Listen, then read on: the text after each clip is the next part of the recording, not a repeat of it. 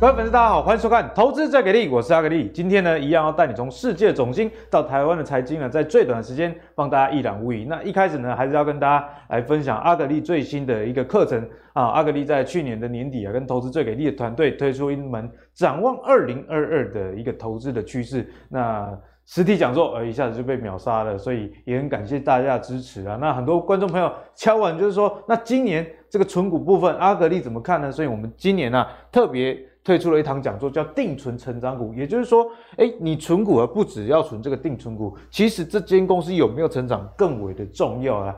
啊，你比如，比方说，我去年年底跟大家讲的这个大树药局哦，大家讲说，哎，这个药局台湾内需市场有什么好存的？结果今年股价从两百块一路涨到三百块，大家知道今年啊，这整个大盘是相当逆势，这种内需股居然缴出这样的成绩单，那自然。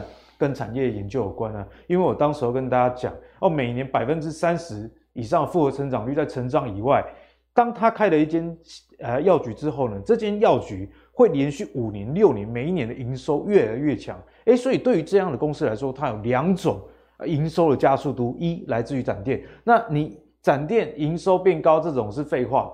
但是这个不一定对公司马上有立竿见影的效果，因为你开一家药局啊，它的损益两平至少要一年以上哦，所以你 EPS 要提升，其实你是要靠你旧有的这个店面。那旧有的店面，阿格力从法说会的资料发现啊，诶，第一年、第二年、第三年，一直到第六年、第七年，营收都在持续的成长哦，所以就可以知道说这个 EPS 的贡献度是相当大啊。果不其然哦，大叔在去年配的。大概股本膨胀大概快百分之三十啊，结果 EPS 还是大幅的成长，就跟这个旧有店面营收持续的攀升有关哦。所以在定存成长股的讲座里面，阿格里一样会用这样的逻辑带大家了解每一家公司它该看的重点是什么，而不是只有财报本身高值利率的本身，因为有时候高值利率不代表你的高报酬率。好，那这堂课还有一个重点就是打造属于自己的 ETF。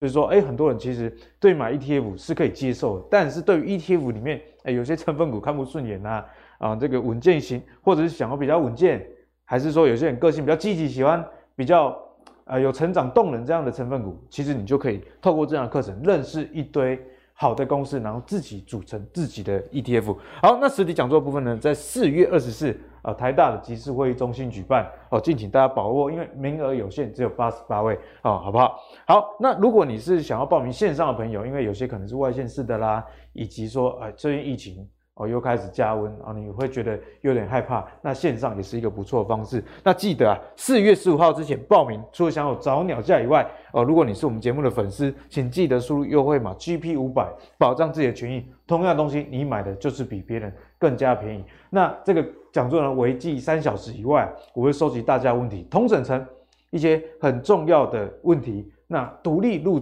制一集，在课堂之后供大家上网去收看哦。所以总共是三加一，总共四小时的内容，相当的超值，敬请大家好好的把握啦。期待大家能在这个实体跟阿格力见面。好，那回到我们节目的本身呢？上礼拜发生一件大事，这个大事就是啊，美国十年期的公债殖利率已经逼近二点五 percent 啊，是一个非常高的一个水准。哎，我记得前一周才二点一哦，哦，所以这个涨的速度真的是非常非常惊人。那公债殖利率的上升，自然而然就跟这个升息有关嘛。哦，升息其实也是造成这个殖利率飙升的一个主要原因。那原本啊，FED 我们之前帮大家掌握的就是说，哎，接下来每一次的会议哦，大概还有七次，每次大概升个。啊，这个一码哦，这为计大概一点七五 percent 左右这样利率啊。可是呢，花旗啊预估 FED 今年将升两个百分点，所以比预计的更高哦。哦，所以也可能是这样的预估哦。市场上认为说通膨啊，其实越来越严重，所以有可能到两 percent，比呃原本大家预期的更加的鹰派，因此造成公债殖利率的一个上升。所以对股市。会不会有一定的压力哦？这个也是今天节目要跟大家好好讨论一个重点啊。那另外呢，我们也观察到，诶，虽然说对股市有压力，不过道琼、S&P 五百、纳斯达克甚至费半，你看哦，纳斯达克跟费半哦是绿的，因为之前有教过大家，公债殖率的上升其实对于一些成长成长股不易啊，因为成长股大部分是这个科技类股，那你如果公司没什么赚钱的。啊，买你又没有什么殖利率，啊，公债殖利率现在二点五 percent 无风险的利率的话，那势必就会让他们这两个指数哦压力比较大。啊，但是虽然是绿色，可是你可以看到跌幅其实蛮少，跌幅都大概零点一、零点二而已。反观啊，这个 S M P 五百跟道琼工业，哎，还是呈现上涨一个状况啊。所以是不是市场上对这样消息其实已经淡定钝化？毕竟也听了从年初听到现在啊，去年就已经开始预警，那今年第一季其实过程中也跌了很多了啦。哦，所以呢，最近有一个指标啊，就是这个美银的牛熊指标，而这个指标很有趣哦。先跟大家讲哦，左边就是极度的哦看坏股市，啊，右边红色就是极度这个看好股市嘛。这边是牛哦，这边是熊。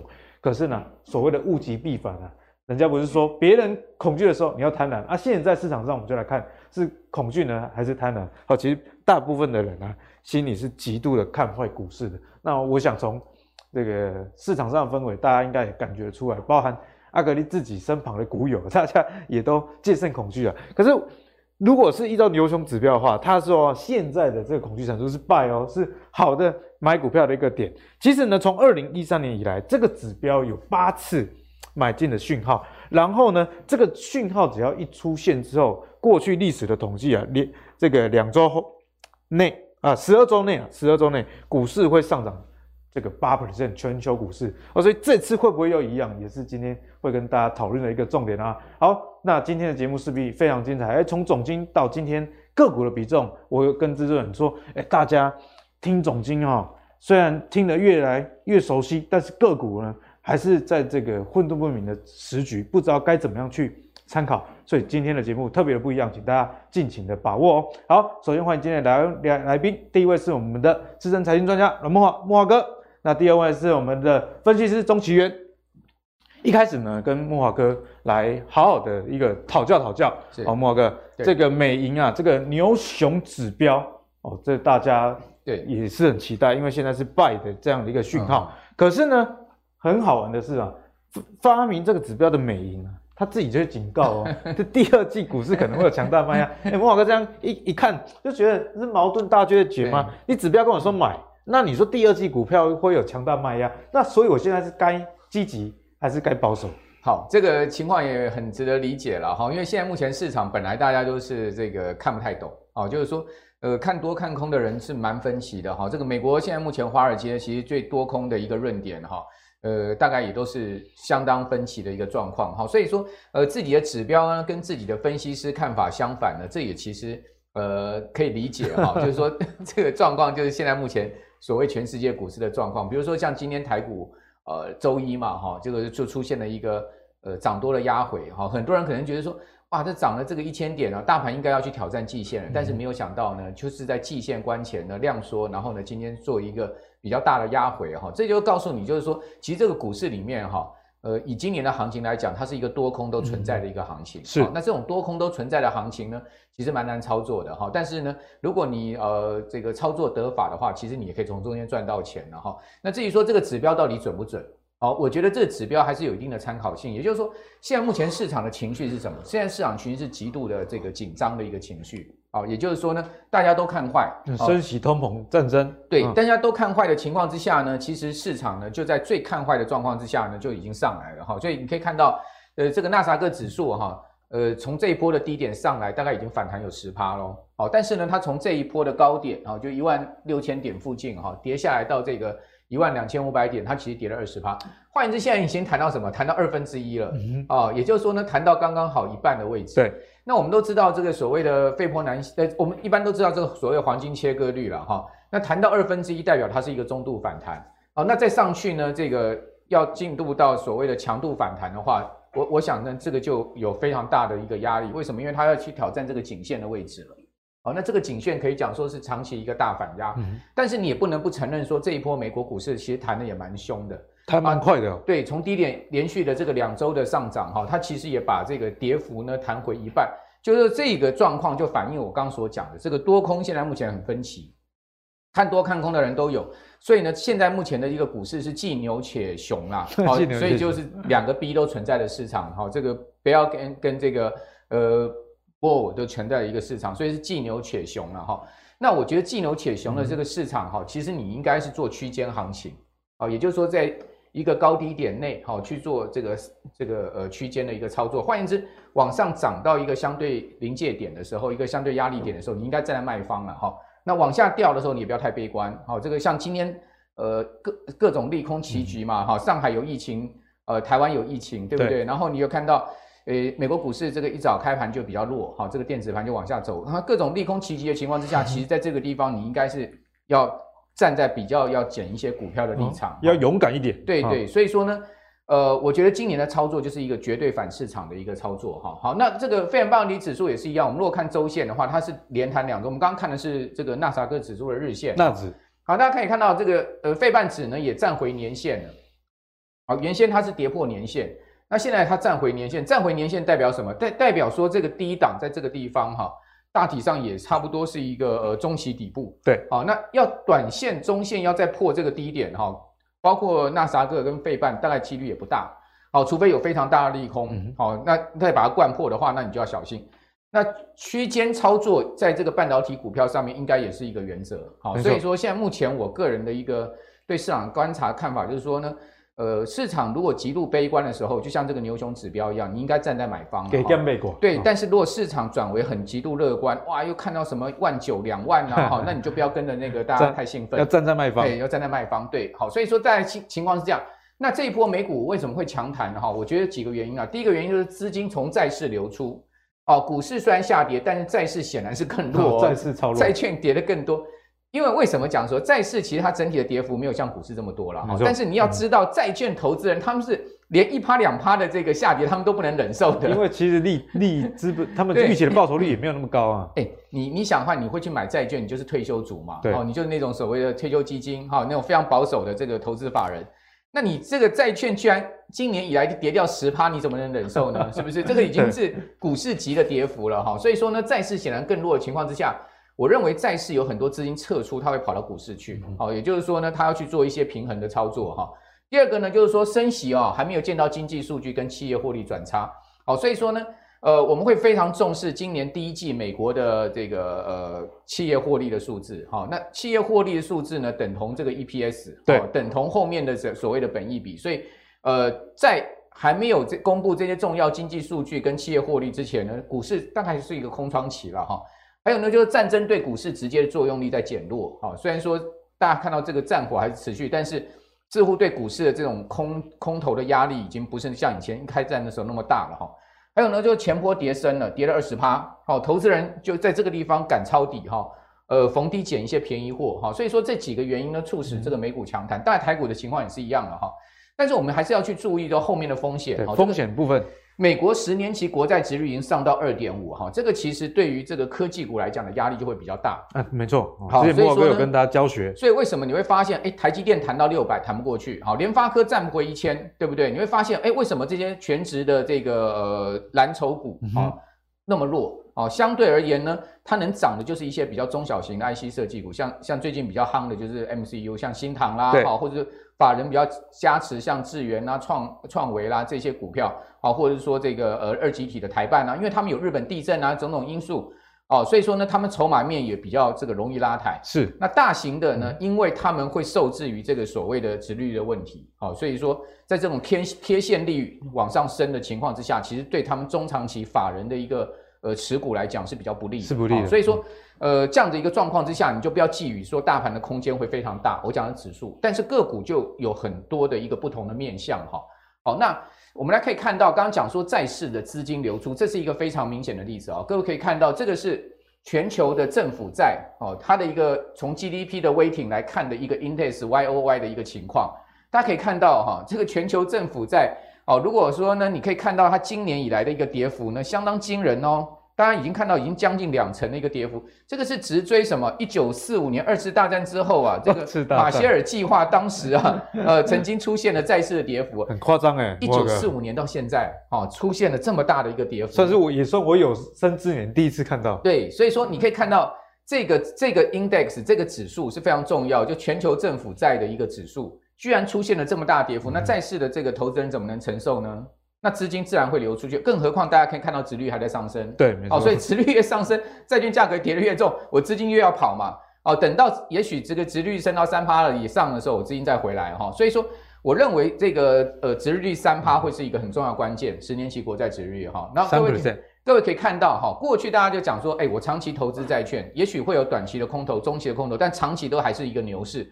而且这个债市已经走了四十年的牛市，各位可以看到，从一九八零年啊，这个 Paul Volcker 当时哈，这个保罗沃克当美国联准会的这个主席，因为当时有一个很严重的通货膨胀嘛，所以他把这个美国基准利率提到二十趴以上，二十趴以上，去打击这个相当惊人的十八趴的一个通膨。好，就是所以呢，就把这个债市搞到一个牛和熊市之后呢，各位可以看到，它长期四十年来哈，这个技术分析告诉你，它这个走势它就是一个大牛市。哦，美国债市走了四十年的大牛市，在这个地方非非常明显的哈，这个很罕见的去突破了这条所谓呃下降下降轨道线的这个最上缘的一个技术线型。嗯、那突破了这个地方，你就要非常小心了，它会是走一个空头吗？哦，还是说呢，它只就像这一波一样，它只是一个短暂突破之后呢，又又往下掉？对，哦，那我个人认为啦，哈、嗯，我个人认为呢，这一波突破可能会高度会高一点，会高一点，但是呢，它不至于会走一个空头市场，因为毕竟美国的这个债市哈是全世界呃大家最买单的东西，那美国也认为债市是他们最重要的一个国家资产，哦，就是说在这个战略上面，我认为长期联总会不会让它走空哈，是但是呢，三趴有没有可能到？我认为殖利率三趴有可能会到，好，殖利率三趴到的话，其实对科技股会产生很大压力哦。所以当然还是要注意科技股后面的一个压力。好，那接下来我要告诉大家，就是说，诶，这个礼拜我们要看的一些重要的经济数据。好，第一第一个呢，就是周三的 ADP 小非农。好，一些比较其次的我就没有列上来哈。这这这这礼拜非常多的今天包括很多大事也莫哥，很多大事，包括房地产的一个价格啦，哈，这些都会。但是我今天没有把，我只列最重要的，比如周三的 ADP，周四的这个 PCE，哦，这个是非常关键哦。哦，这个 PCE 是一个最重要的通膨指标哦。还有周五的非农业哦，就业市场通膨，通通都包含在，全部都在这个，都是重量级的一个指标。哦，那在这样的一个指标下去呢，这个礼拜的美股肯定肯定不平静的啦，震荡一定是难免。对，震荡难免不平静。那台股当然也是一样的状况。大家可以看到哈，这个是呃美国的联准会的这个联邦基金利率非方瑞跟美国的我们刚刚讲核心 PCE 哦，这个这个礼拜要公布哈，嗯、大家可以看到核心 PCE。这个月比已经来到这个地方了，对，好，然后呢，联准会的利率还在这边，还在地上。你有没有发现这次联准会很明显落后物价？好，过去它都是很同步物价的，有没有？趋势很一致。对，你可以看到啊、呃，甚至呢，它是领先物价上去就先压下去，有没有？它都是很领先的哦，而且它都是很同步的。但这次是完全落后，代表说联准会这次的政策是真的是失误了，确实有误判。去年还说通膨是暂时。因为联准会有所谓的泰勒法则了哈，这个泰勒法则呢，就是他用那个产出缺口哈，他用整个几个这个很重要的因素去计算出来，现在目前的联邦基金应该在多少？那依照现在目前最这个泰勒法则算出来哈，其实联邦基金现在目前它的利率落后哈，呃，实质实质他们应该在的一个利率大概一百六十五个 BB 了。哇，一百六十五，对，一点六，就等于等于说它落后一点六五趴了，好，所以。落后一点六五个百分点了，哈，那也就是说呢，现在目前的这个利率应该已经升到了将近两趴了，嗯、哼而且落后是三季，也就是说去年的第第三呃第三季就应该要升息了，哦，但是呢，联准会确实没有动，拖太久了，哦，直到今年的第一季才升息，所以在这样状况之下，哈，其实联准会后面加加速升息是绝对有必要的，哈，所以说呢，你可以看到哈。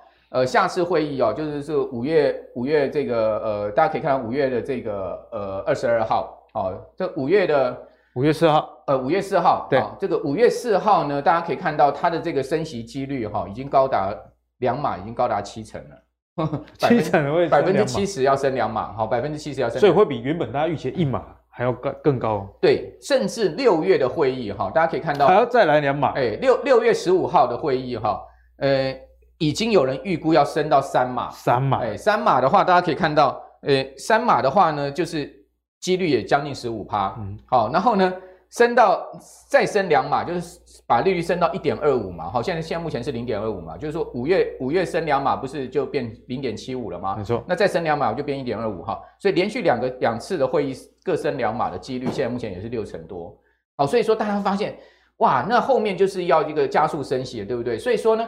呃，继高盛之后，花旗跟美银有念今年联总会把利率拉到两趴哦，真的是很哎，所以说很大的美国现在这个国债值率一直往上升，它其实已经是领先在反映这个呃所谓联总会升息。但是大家不用那么悲观的说，哎，这个美国国债值率后面还会一直随着这个联总会升息往上升，因为事实上它是先反应了。已经反映了，对，它已经正在反应，就是说反映后面联总会大家预期会升到两趴，今年底升了两趴，所以它现在已经来到二点五。说不定之后真的到两 percent，反正这个殖利率不就不会那么波动。对对，也就是说呢，大家反而要小心一件事情，就是说殖利率开始往下的时候，搞不好是股市开始跌的时候，因为资金又会从股市撤出，跑到这个债市。其实股债之间是资金的一个拉扯。殖利率如果来到三趴，哦，那这个对科技股来讲很大压力，对不对？所以说那个地方呢，大家就会觉得，哎。债券已经很便宜了，稳稳的都有三趴，稳稳的都有三趴了。那我为什么把股票卖去卖掉？美国现在 S&P 五百的这个呃股息殖率才一点四，哎，差很多，将将近一倍。我债券有稳稳三趴，是。那我为什么不把股票卖掉去买债券？而更何况，如果它殖率从三趴跌到两趴的话，哇，你价差又赚了。你想看这一个百分点，哈，这个一百个百分点的话，这个十年期国债的这个呃资本利得可以有多少？所以又可以赚息，又可以赚价差，对不对？所以说基本上呢，大家小心哈，这个三趴这个临界线。那经济循环呢，我认为无疑无疑的进入末周期了哈。所以大家，我跟你讲，即使哈，我我我觉得股市的这个真正的大问题在后面了。后面，哎，我我先把经济的衰退，我先把话说给我们观众朋友知道了哈，就是说后面才是真正企业获利衰退、经济衰退的问题。哦，那也许不是今年，也许是明年，也许是后年。反正呢，股市进入了这个末周期，走了十三年的熊市啊，呃，这个牛市啊，大家真的要知道说，这个股市从今年开始这么大的震荡，它只是开始，嗯、只是开始，哎，后面绝对不会是一个好过的行情。好、嗯哦，也就是说，短线上即使有涨，好、哦，就是说在在在这个短线反弹过程中，也许你能赚钱，但中长期如果你不小心的话，其实后面未来几年其实并不是一个太好太好操作的一个空间。没错。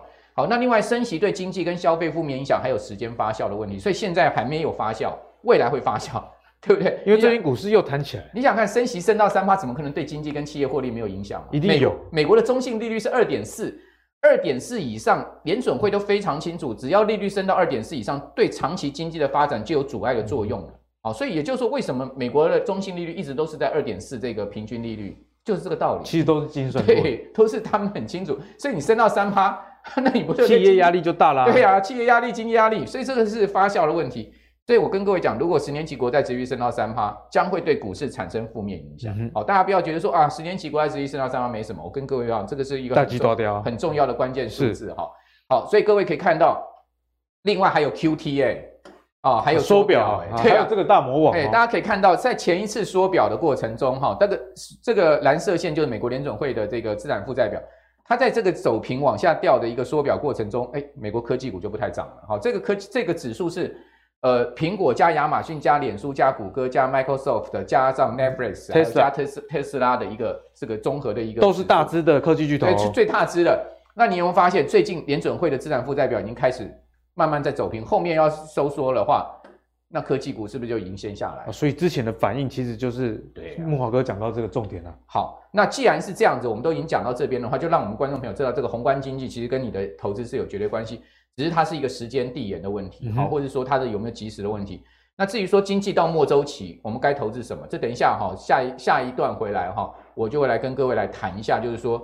到末周期的话，大家可以知道说资金大概会往哪个地方去流。那其实我们钱放在哪些资产上面会对我们是比较有利的。好，那期待木华哥等一下跟大家解析啊。木华哥也真的花了非常多的时间跟精力来跟大家讲啊，所谓升息对于后市经济的影响，以及公债殖利率如果到三 percent 对科技股的压力。其实啊，讲一句老话，这个叫做呃不是不报，只是时候未到啊。哦，所以股市后面都已经看到这些的这个隐忧了哦，所以大家在操作上真的水位啊，也不要放得太满，还是要留有现金啊，万一跌啊，你才有机会减。那如果涨上去啊，暂时当个卖方哦，区间操作，我想也是不错的方式啊。好，那接下来就要来考考我们的这个奇缘啊，哦，因为刚刚木华哥已经帮我们解析了整个展望，那听完之后，嗯，不想玩了，但是在股市里面不能这样，你进赌场。还是得赌啊，只是说赌多赌少啊。其实股市里面就是一个赌，就算你看基本面，这个是一个赌嘛，展望未来的一个景气啦。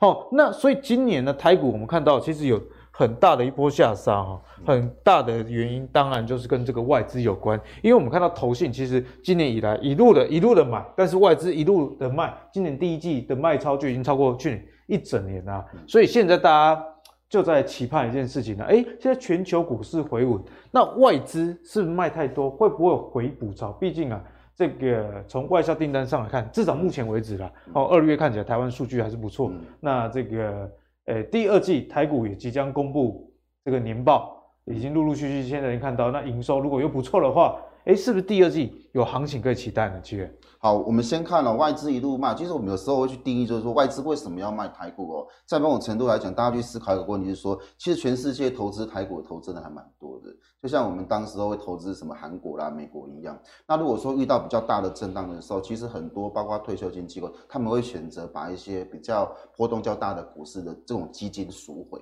那当然就会牵动到这个外资的卖盘哦。那当然，如果说以这个第二季的这个财报来看，我认为，呃。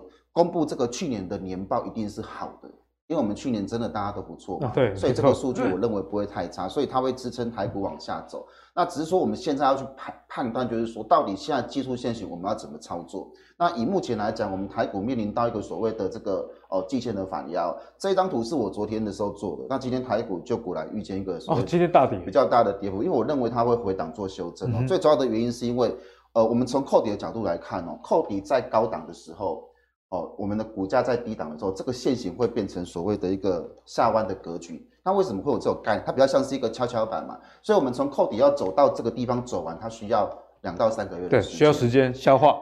所以呢，我认为等到扣底走到这个地方的时候，会是比较有机会看到台股反弹。嗯、那如果以这个时间去推算的话，时间大概就是两个月左右。所以算算时间大概在五月中旬。而五月中旬可能对台股比较有机会，比较有机会会做一个比较趋势的反应。因为因为我们台积电是台股的主要权重嘛，所以它基基本上它的订单如果都是满的话，原则上台股不太容易出现。而且五月刚好又公布第一季的这个财报，对，第一季的财报出来，刚好就那个时候就会去做反应哦。所以我觉得。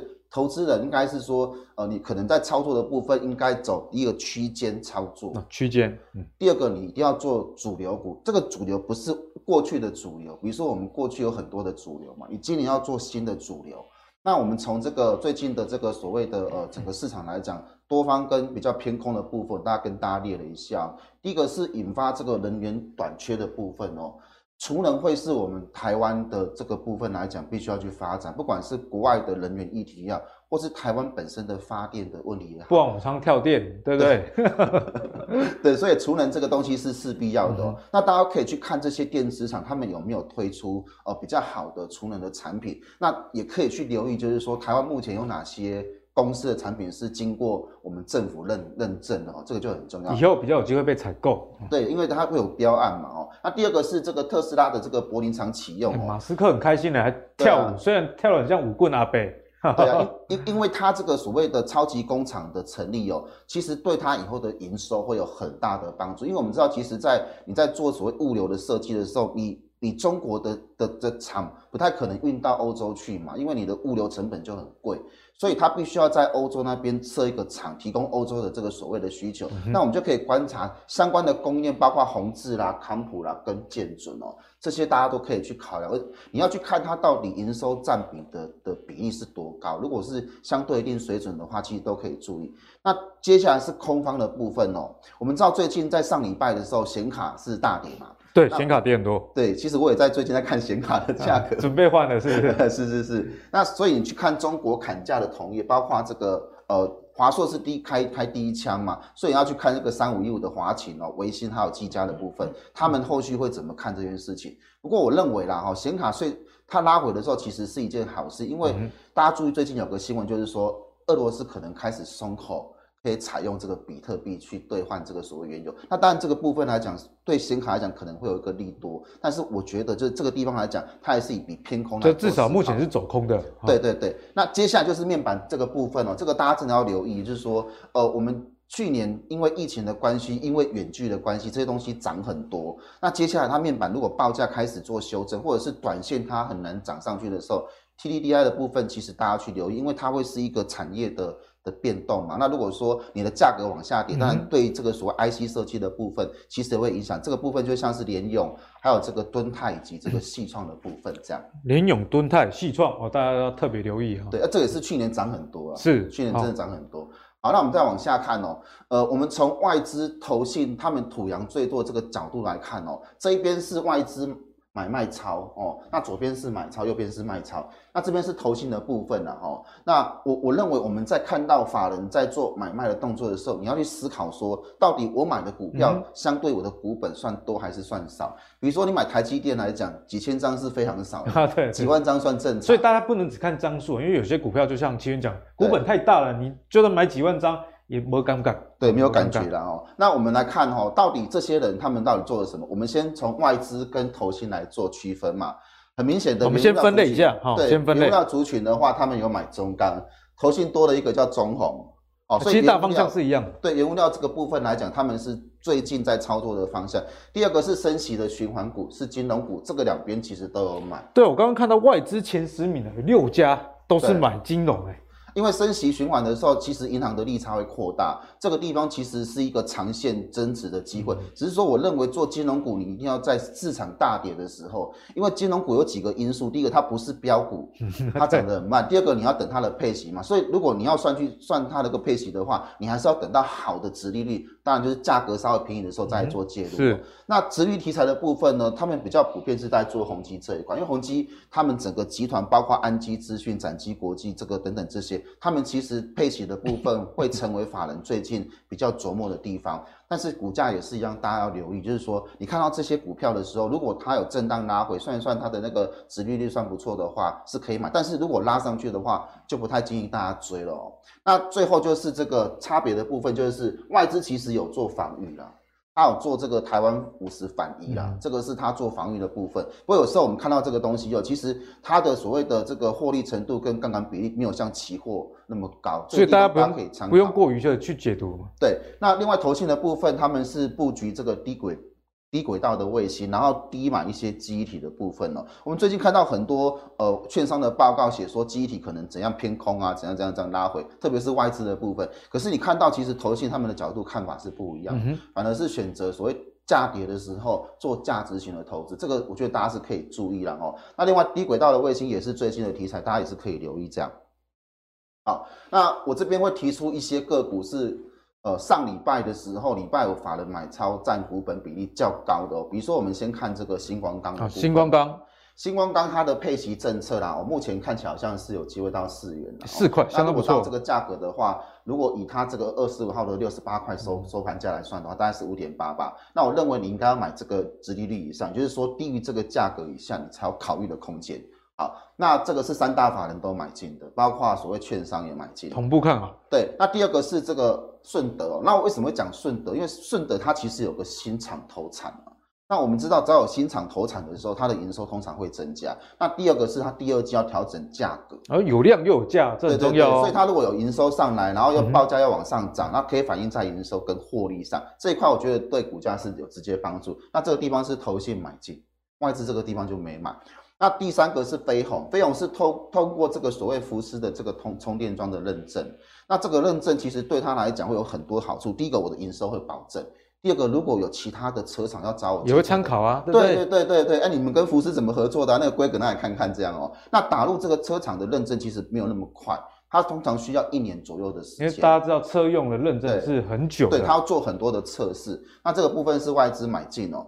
好，那剩下这两个就是呃奇宏跟优群嘛。那比较特别的是奇宏，他看好这个奇宏的营运跟伺服器的比重，可是台湾的这个摩根斯丹利是卖出了，最近两个礼拜卖了六千多张。对，卖他所嘴巴讲的跟他做的不太一样，就对了。但是呢，其实外资也卖不太下来，因为奇宏最近还在创新高。这是我觉得最强的地方。那这个是外资有买进，其他外资可能买。那接下来是优群了，优群是这个 Type C 的部分。那 DDR 五是优群今年的利多，因为它在伺服器的那个换机的过程的话，DDR 五的速度的确会比较快，对整体的运算速度是最。所以我们看看到这个在电子里面也不是说不能投资，只是之前也有跟大家讲过，你要投资这个今年电子还是一样好的，例如说车用啊，以及伺服器的一个部分。对，这个还是未来长线的主轴啦。好。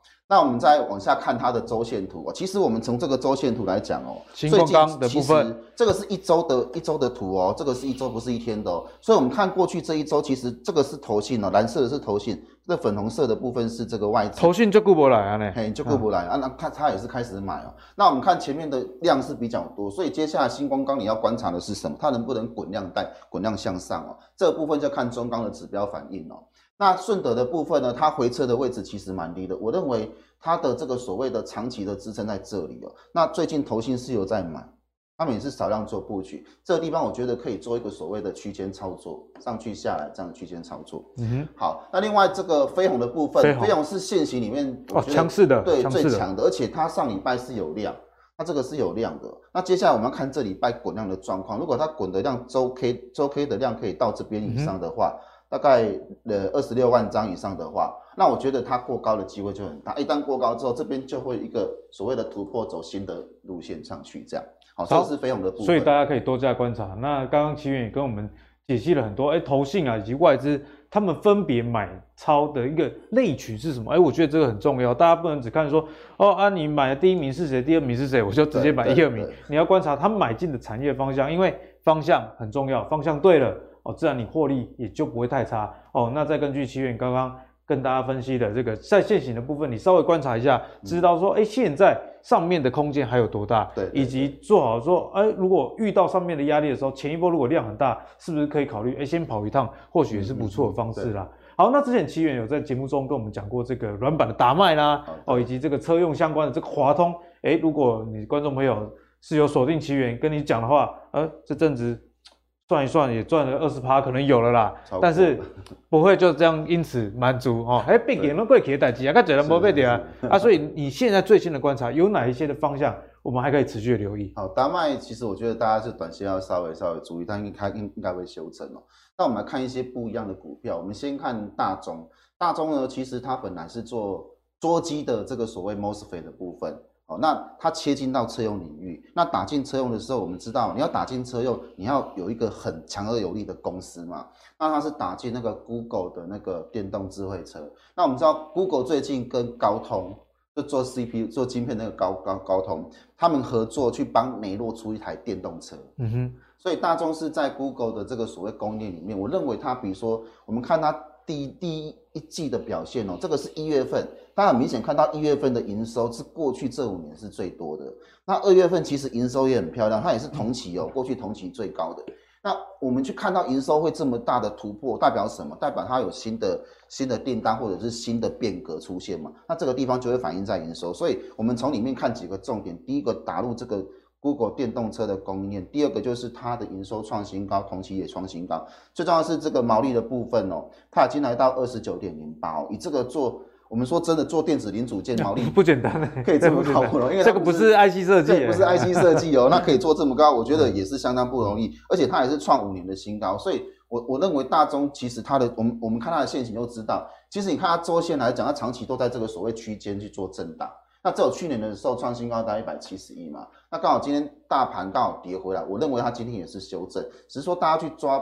它周 K 的部分，你这个二十周的部分可以去留意一下它的支撑价格。那如果说这个地方守住的话，后续突破，我认为机会是。说如果跌回二十周线有撑住，哎，或许那边就是一个不错的。我觉得就是一个不错的买点，因为它前高我认为过的几率很大，因为它营收已经先创五年新高了嘛。那如果说它未来这个电动车的这个产品放量的话，而且它的毛利又增加，嗯、对股价一定会有正正面的帮助啦。嗯、那大家可以去想说，那它的防守点是什么？因为它过去这么多年其实都在这个大区间去做。震荡，基本上一百二到一百四，它是它的这个 C D R 给了哈，C D R 给了。好，那接下来我们看油田啊，油田，呃，油田我我觉得它的比较亮的一个地方就是它的毛利率来到五十五点，比台积电还要高啊。对，它真的这个真的是很难得，而且它过去其实都维持相对一个高的位置啊、呃，也不是说突然哦一一一季啊，大家可能想说是暂时的，但是它这个毛利率是最近这个时候上来，这个我觉得大家要特别注意。我们我们看一下哦，其实。这是因为去年这个窄板，我们知道那个南电呐、啊、景硕他们这些窄板公司都很强嘛。它是因为窄板跟 LCD 的设备订单已经排到二零二三年，这个到二零二三年就是说我今年已经都没有没有产能了，你要等到明年才有。那第二个是毛利创五年新高，来到五十五趴以上。那我们知道，其实在先进封装这一块哦。它是最大的竞争竞争力，因为为什么？因为五纳米以上我们看的是制程嘛，五纳、嗯、米以下看的是什么？你怎么去做封装？对，因为制程已经那么先进，你还要再多想？对，因为因为到五纳米以下价格会很贵，你的客户可能接受不了，所以未来只有在什么？你的怎么去做封装才是最重要的重点，这样。对，那以它的线型来讲哦，我我认为油田在先前这边都出现一些大量，所以操作上的时候，这一个所谓的二十周的这个均线的部分，大家可以留意，它是移动的，它不会是不变的，嗯、所以你来到这个支撑的价位，可以去做布局。像今天大盘大跌三百点，油田今天算蛮强。还是收在平盘以上，还是逆势哦，哈。对，对对。所以那个奇远也从这个产业面的角度来跟大家讲，哎，哪一些的公司其实它不是随便讲讲的，毛利率确实有提升，嗯、营收确实也是先反映的，但是在股价上，它也没有叫你追高啊，就是说，哎，你观察这个周线、二十周线的一个的一个支撑，哎，如果股价涨了啊，一定难免都会有震荡，对。啊，如果回来测这个二十周线，这个时间点或许相对风险上，对也比较小，那报酬的这个期待值也会相对的比较好，可以。大家做一个进一步的一个参考啦。好，那最后呢，我们跟奇远来讨教讨教一个问题。哦，那这个问题就是低轨道卫星的概念股，而不是就顾不供啊。最近又被注意到了，像是在台湾哦，NCC 已经通过这个低轨道卫星啊通信频率申请的草案。诶，所以这个不仅是在国外哦，在台湾也即将哦，在未来哈、哦，相信不久就可以跟大家。啊，看到这个低轨道卫星的应用了。那低轨道卫星其实在今年啊，又被重新想起，就跟俄乌之间的战争有关呐。哦，因为大家应该有看新闻，就有看到这个马斯克他的这个 SpaceX 向乌克兰提供了星链的一个卫星站，供应他们的这个战争中还是可以很顺畅的使用网络了。所以势必啊，相关国内的这些供应商，哎，或许是有一些哎不错的标的可以去追踪哦。所以其实，在低轨道卫星。这一块啊，因为奇远哦是理工男啊，我相信研究也是很多，而所以哪一家公司你觉得大家可以多加留意？好，我们讲到卫星呢，因为卫星它是属于高频的这种微波，那这种东西基本上技术要非常好，那技术不好的话，其实打不太进去。有我们当然之前有讲到华通嘛，华通其实它是高速多层板，你做到大概四十层以上哦。基本上你的那个良率要提升就有点难度，所以华通是专门在做这个的。那你去你你去看到它过去的做法，就是它切入美系手机这些所谓电池软板跟穿戴装置。电池板这个东西其实技术很高，因为你知道那个电流的部分，你要能够电流大，然后那个线距又不能太大。哦，这个技术是有难度。如果它跳电的时候，什么这些问题产生，就会爆炸什么的。所以他们技术是非常好。那我们知道卫星有个特性，就是说你发射上去的时候，不可能说东西坏了我拿下来修，不可能，不可能。然后你发射上去，基本上就在天上，坏掉就没了。快乐就没，那这么贵的东西上去，当然是要保证它安全嘛。所以他有这些经验，就是什么？就是他做这个高速板最大的一个保证哦。那如果他这个地方未来的卫星在全世界都可以慢慢的增多的话，我觉得它的这个营收会有很大幅成长的空间。那第二个是深茂，深茂是锡制品哦。我觉得它里面最强的是这一个啦，这个低温锡膏的部分。好，那低温习惯的部分呢，未来还是可以持续用在，比如说在卫星的部分去做利用。那重点是还有什么？除了低轨道卫星之外哦，第二季它在中国的一些产品也开始出货。好，那高毛利率这个地方是带动整体。我们看产品就知道，毛利率高的话，它的 EPS 就会增加，当然会带动它的获利。而且其实毛利率也是最简单知道公司竞争力的方式。对对对，因为你就是能够赚这么多钱，表示客户认同嘛。你有两把刷子。对，好，那接下来我们看群电哦。群电是电源供应器大厂之一啦，哦，那当然不是其中不是最大的那一间，可是我认为就现行来讲，它的股它的股票我觉得是不错。那打入这个所谓低轨道卫星也是最近的事情哦。呃，一开始的时候我们去观察是最好的，因为等到真的营收放量的时候，股价都喷上去了。所以我们现在看技术线型哦，华东我们之前有讲过嘛，它这一根其实就是洗一个 N 字反转。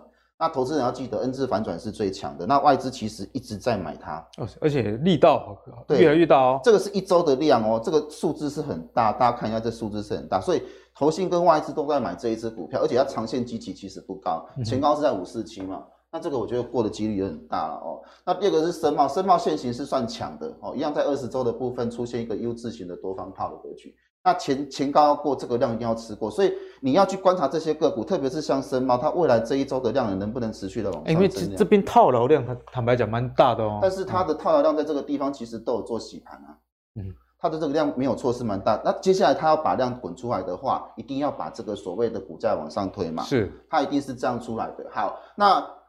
呃，那群电的话已经快过前高了。那通常一般投资人不太敢买这种东西，因为觉得都涨上去。但是我我跟大家讲哦，它在这段时间当中，大家不要忘记了，是农历年前跟年后，台股大跌，曾经一度大跌千点的时候，啊、完全逆势大盘，它完全没有在跌。各位，这个才是最强的，所以我认为它如果再慢慢垫上去的话，很容易就往上再创新高了。嗯、所以我觉得三档当中，这档的的的这个股性是算是最强的啦，也比较稳定。这样。好，那谢谢奇源跟大家分享地轨道卫星相关的概念股啦，嗯、那大家可以依照自己的这个股股性啊，比方说，哎，你喜欢追快要突破的，还是寻求这种支撑去抄底的？哦，来挑选不同的一个公司，那这些公司你如果去看营收，哎，确实都相当不错。像深茂这个营收年增率动辄六成、七成以上，哦，势必也是在一个对的产业的风向上才有这样的营收，哦，所以交给大家多加的参考啦。好，那节目的最后很期待的要跟慕驊哥来好好讨教所谓这个经济的末周期啊，股市我们该怎么样去看哦？那首先要跟慕驊哥请教，就是说这个钢铁的部分，因为钢铁股我们看刚看到这个外资也买，投信也买，其实很多散户也非常非常喜欢这个钢铁股了。那随着这个全球供应链的扩大，俄乌之间的战争，原物料的一个上涨，通膨哦，那我们看到这个是钢铁指数的部分哦，哦，今年还是一样逆势大盘啊。不过呢，在此时此刻，毕竟相对点位也比较高，所以要跟呢慕驊哥来好好讨教讨教。现在这个时间点，后续我们该怎么看呢？好，那钢铁股最近的这个利多真的是非常多哈，比如说俄乌战、俄乌战争啊，这个乌克兰这个最大的钢厂也是欧洲数一数二大的钢厂被这个俄军攻击嘛哈，所以导致了这个欧洲现在目前的钢价是大涨，是欧洲最近十天的钢价是用标的哦，非常惊人的往上升哈。那另外，美国的钢价呢，也受到这个战争的因素的影响啊，以及这个全世界通膨跟原物料价格走高的连带的一个带动效应。美国现在每吨钢价也来到一千五百块美金。难怪我最近看那个美国钢铁股价也是喷到天上去啊。它基本上，它之前美国的钢铁的价格哈，从去年的这个高点呢，是很明显的回落到今年是几乎腰斩哦，腰斩。那现在又往上涨哦，涨涨了差不多大差不多有大概三成左右。哦，所以说美国钢价这个波动的幅度非常的大哈，那现在目前又呃走一个多头的态势，所以欧洲、美国的钢价都在往上升。好，另外呢，这个呃台湾的这个钢厂哈，每吨又涨了三千块美金嘛，好，所以呃三千块台币了哈，所以说你可以看到这个不管是中钢啦哈，这个中红啦，他们的盘价都是持续在往上加温的状况，所以我认为钢铁股是很有基本面哦，所以所以可以看到这个钢铁指持续往上升。同时你会发现，哎，其实中钢、中红的这个股息值率都不错。对啊，以这个中钢当时发布它的今年的股息来讲，嗯、当时它发布的股价大概三十六块半左右哈，那时候的这个股息值率率啊是高达了这个八帕多哦，哦这么高的一个对啊这么高的一个值利率，再加上基本面是不错哈，今年不并不看淡的一个状况之下，当然。他们的这个股价往上推升是有道理的哈，我们来可以看到，就是说我刚刚讲说这个景气进入到一个整个所谓的末生段了哈，末期了哈，这个景气进入到末期，大概就在这个位阶哦。基本上呢，现在目前全世界都有一个所谓过热的状况哦。那你会看到，就是说这个呃通膨的一个现象非常明显哈，所以说呢，这个时候你就会发现，哎，大宗商品哦，其实是一个很重要的这个大家观察的一个标的哦。也就是说，在这个周周期里面，其实大宗商品是最有利的。哦，所以钢铁是不是一个大宗商品？欸、是，它是一个大宗商品。好，所以你可以看到，哦，这个通货膨胀它是这样子一个往上升的一个情况。那进入到滞胀的话，那大家要小心，因为那 进入到滞胀，经济就要往下掉了哈。那现金就为王了。好，所以现在目前呢是处在一个呃可能要到现金为王这样的一个情况。所以你现在不不不必要把股票全部杀光。比如说你维持个五成六成持股是 OK，但是你最少还是要保持一个三四成的一个现金，好，不能像去年全年把股票买到满，买到好，甚至 买到这个融资用到爆，这样子的话，其实风险就会比较高。对，那我们来看一下这个美林时钟哈，这个美林时钟大家之前看过哈，我再讲一次，它这个通货膨胀上升，通货膨胀下降，哦，是是很大的两个这个很重要的观察指标。另外。伴随着这个经济的走弱，哈，跟经济的增长，哈，它是主主要四个象限。那现在目前我们在哪一个象限？我们现在在这个象限，嗯，也就是说，过热，对，过热即将要进入到这个所谓停滞性通货膨胀的一个情况，哈，因为现在预期这个未来停滞性通货膨胀情况可能的几率蛮高，所以你有没有发现，在这两个阶段，其实这一圈你看到油跟天然气啊，最近也都大对非常强，对不对？好，所以你会发现它其实还蛮准确的，哈。那在内圈的部分，大家可以看到。在现在这个阶段呢，就是大众原物料哦，而且走这个所谓的景气循环的价值型股票。嗯、那请问中钢是不是景气循环的价值型股票？是，它是不是价值？我们先定位它是不是价值型嘛？是，那它是不是景气循环？对对，好，所以说你会发现，哎，其实这个美林时钟真的是蛮蛮蛮贴切现在目前的一个状况。好，另外如果进入到智障的话，你要小心哦，要进入到所谓的防御型的价值型股票。好，那防御型价值型关最主要可能就是金融股了。好，金融股就是一个非常防御而且稳定配息好，或者说电信股，哈，或者说基础工业，哈，或者说这个基础建设这种，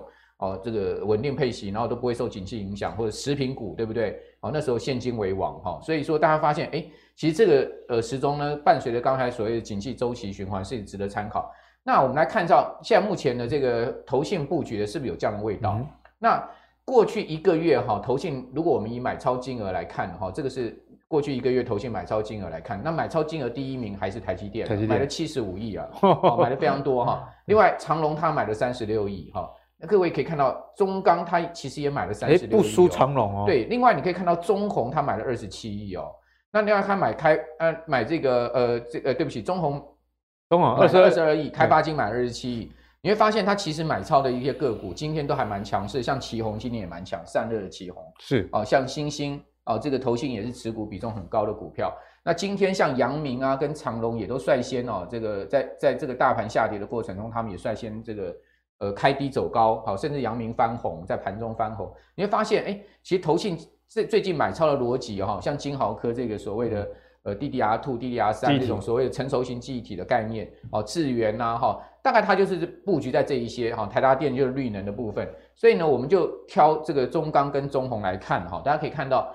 这个中钢最近哈不是只有投信买哦，外资也是持续在买哦，好，外资最近也是一直加持这个中中红哦，然后你可以看到投信是一直买，那它的这个走走势也是相当不错的一个，呃，这是中钢，它走势也是一个相当不错，而且来到四十块的一个位置，那来到四十块当然是一个前波高点了，所以它这个地方可能会震一震。那另外中红也是一个一个很明显的往上走升的态势哈，然后呃你可以看到法人其实大体上也都是站站在买方的，好，所以。基本面上面加上整个大环境上面是对他们有利的哈。那刚刚阿格力讲说，美国的钢铁股，我跟各位讲那更彪悍。美国钢铁这这档股票，我 七块钱就就就跟大家谈，对不对？七块钱美金的时候，在这个呃去年初七块钱美金的时候就讲美国钢铁。好，那美国钢铁最近股价创波段高点，来到将近四十块美金一股，哦，好夸张哦，好赚翻了。对，这个就是说，你可以看到它这一波压回之后，大家以为走空了，没有，它就真的是真正主升段来了，一倍以上啊。哦，这个我认为钢铁股美国这今年是在走主升段，哦，它初升段就是去年，今年还是主升段，今年是主升段。好，我。你如果把它长线的这个呃周线来看的话，其实他们根本就要远远可能，我都我都认我我认为他们现在目前是一个主升段行情。另外，克里夫兰自然资源是一样，各位可以看到跌到这个地方是它的一个初升段结束的整理。好，这一波从下面来到这个十十六块美金是初升段整理。好，那从这个地方它是进入到一个主升段。好，我们都知道 A、B、C 三波啊，呃上升上升上升五波，然后下降三波。现在目前现在目前走的是一个最大波的，所以它。非常强势，你看每一天创新高，这种啊，这种这种这种走势就很明显是一个所谓的呃景气周期末升段。好，那美国人太懂股票了。美国人是股市的老祖宗，华尔街，我们什么东西都他们发明的。我们台湾股市的历史六十年，大家都觉得我们很厉害，错了。真正厉害的技术分析，真正厉害基本面，真正会懂得这个所谓在金融市场怎么样玩弄的，哈，是真的是美国人。老先生讲，他是他不只是玩美国，他玩全世界。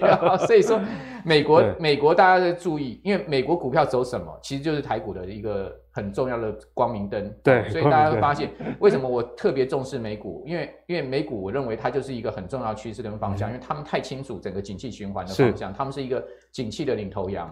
好，所以说呢，景气进入到陌生段这件事情，大家不用怀疑。好，这肯定是进入到。其实从股市以及刚刚莫豪哥给大家的一些理论结合，就可以发现。那进入到陌生段也不是不能玩。好，进入到陌生段，你就要玩陌生段的相关的科技股，也不是不能玩。像你看，投信最近在玩什么？就是玩奇鋐啊，哦，玩这个呃，刚刚讲的这个金豪科啦，趋产业趋势明确的。对，就玩这些。好，它也是玩一些像智元啊，哈，它。它还是要玩科科技股，但是它相对，你有没有发现，投信今年在传产的布局就比去年前年积极很多？为什么？因为他也很清楚这个周期的问题。你如果全部资金压在科技股上面，你的风险太高了，所以说他必须要去做一些平衡操作。好，谢谢慕驊哥，真的是非常精彩的一个解析啊，在这个整个大宏观的角度来跟大家讲，在景气已经走向趋缓啊，甚至是说未来可能会衰退的情况下，这些原物料的投资其实是在你的投资组合里面的配置一定要有的。那记得啊，在金融股哦，在跟这个原物料，在今年势必是一个主轴。那同样的，就像奇源也跟大家分享的，这个电子股不是不能碰，只是你要选对的产业。例如说，像这个电动车相关的，以及这个低轨道卫星哦，这个真的公司获利有收获，而且毛利率有提升的，才是比较好的一个方向哦。好，那相信今天的节目大家看的真的是收获很多，记得保留你一部分的现金，但是在投资市场里面还是可以持续。不过重要的是，类股要选对哦，你的结果才会是正确的。好，如果你喜欢阿格力的投资最给力的话，别忘了到 Facebook YouTube 订阅投资最给力。我们下期再见喽，拜拜。